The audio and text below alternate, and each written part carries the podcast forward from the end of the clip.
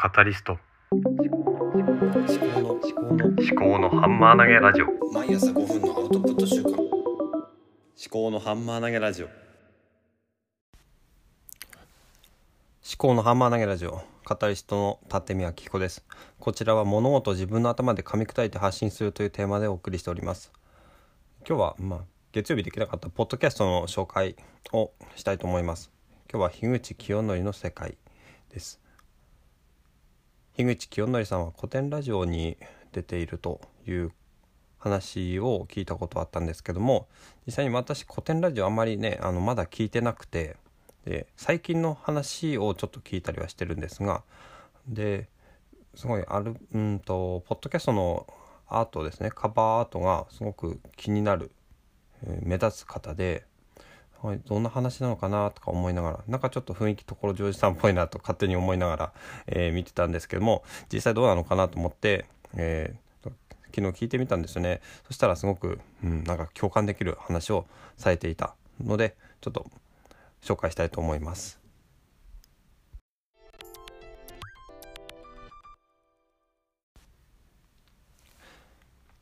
樋口清則の世界というポッドキャストがありました。で、聞いてみました。で、思ったのが、私が恥ずかしくなった。自分が、あの、最近ですね、あの、肩書きとか、うん、あとは BGM とかジングルとか、その、表層的、表面的なことに、すごく意識がいっていたということで、それに対してですね、樋口さんの、うんポッドキャストっていうのは車を運転しながらあの雑音というか車の音がガーって入りながらも話をして力強く話をしていてそれでいてあの話のうん声の内容というか、まあ、声の内容っていうのはちょっと言い方変ですけれども、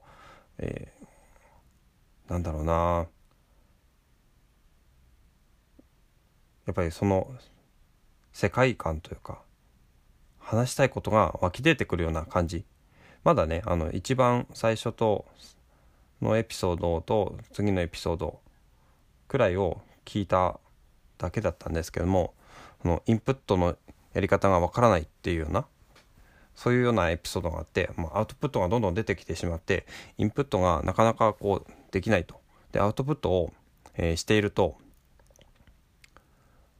時々ですねあのいいアウトプットが出てくる、まあ、そういうのがまあ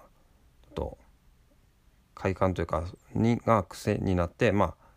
あアウトプットをどんどんして、えーインプットがなかなかできないっていうような話をされてたんですよね。でなんかすごくねあの僭越なんですけども私もその気持ちがなんか分かるような気がしたんですよね。ただ私はそのアウトプットを、うん、なんかね取り繕うような方向に最近行っていたのかもしれないからもっと本当に大事なことってあるんじゃないのかなっていうふうにちょっと恥ずかしくなったというか、うん、もっとねあのアウトプットをするということの本質にもっと迫って、えーこのポッドキャストに向き合った方がいいのかなって思ったんですよね。だからねやっぱり中身両方もちろんね中身も見た目も両方大事だとは思うんですけども中身も見た目も両方大事なんですよ。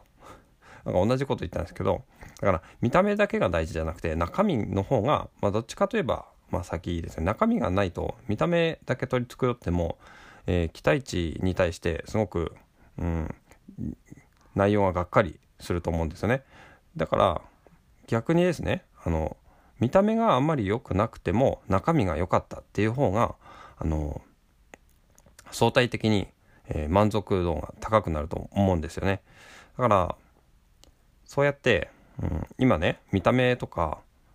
の方に私の心が向きつつあるのでそうじゃなくて中身をもっと充実させるっていうこと。だからね雑音とか、まあ、そういうのをね今気になり始まってるんですけれども。であのマイクをね買おうかなとか3万円くらいするねマイクを買おうかなとか思ったりしてるんですけどもそれよりももっとね大事なことがあるんじゃないかっていうことですごく、うん、今ねあのなんだろうなチャラチャラし始まった自分を戒める戒めるという言い方ではちょっとね強いですけども今、えー、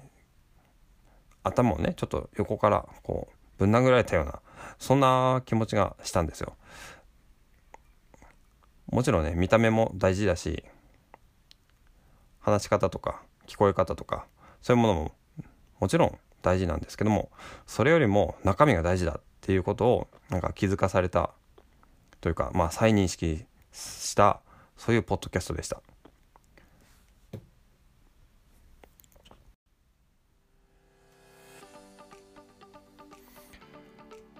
はいいかがだったでしょうか？ちょっとね今日樋口さんの声話し方っていうのがすごくね魅力的でねいろんなポッドキャストがあるなと思ってすごくね世の中面白い面白いなと思ってね私もなんだろうやっぱね人の目をね気にしすぎるっていうところがあるのでだからこうやってまあ BGM をつけたりとか加工しようとしたりとかただでもねやっぱり最初の方ポッドキャストを始めたばかりの頃いろいろと試行錯誤をしてその話し方とか話の中身とかどうやったら自分がもっと、うん、自分のことを知れるのかっていうそういう思いでね未来の自分に今の自分を伝えるとそういうコンセプトで始めたのにいつの間にかねなんか自分をよく見せるためのポッドキャストになりつつあった。ぱりね初心忘るべからずなんですよね。そういうことをね気づかせてくれたそんなポッドキャストでしたよね。はい。だからねあとはそうやめないことを続けるっていうこのコンさんの話。ポッドキャストができるまでの、えー、ピトパのコンさんですね。やめないことを続けるっていう話が、まあ、ずっと頭の中に残ってるんですけどもね。あとはその言葉が、うん、私の中では雨乞いに似てる似てるというか雨乞いとはちょっと違うんですけども雨乞いってあの失敗する雨乞いがないっていうねよく話があってその雨乞いってずっと続けてれば雨がねいつかは降るんでやめない限りはあの成功するっていうことですね。ただやめちゃうとその後雨が降ったとしてもそれはあの雨乞いのおかげで雨が降ったっていうふうには周りの人には思ってもらえない。だから雨乞いは、うんと、ずっと続けるそういうことでまあなんだろうねこれはあまりいいことではないかもしれないですけども雨乞いってのは本質ではないんですがそうやって続けるということが大事だっていうことですよね。うん、自分でもね何言ってるのか分かんないですけどもどうしたらこうもっとね自分のことを知れるのか、まあ、自分のことを知ることはできないかもしれないんですけども未来の自分に対して今の自分をね、まあ、残していくということ。そんな気持ちをね思い出してやってみようと思います。あとねもう一つのポッドキャストがあるんですけどもそのポッドキャストを強制的に強制的にあの録音するために今ここで今日は何をやるかっていうのを、まあ、宣言します、えー、サクッとわかるビジネス教養行動経済学。この本を今日は、えー、語り図書館の方で、えー、読んでみたいと思いますので、えー、宣言します。はい。では今日も最後までお聴きいただきましてありがとうございました。お相手は立宮紀子でした。ではまた。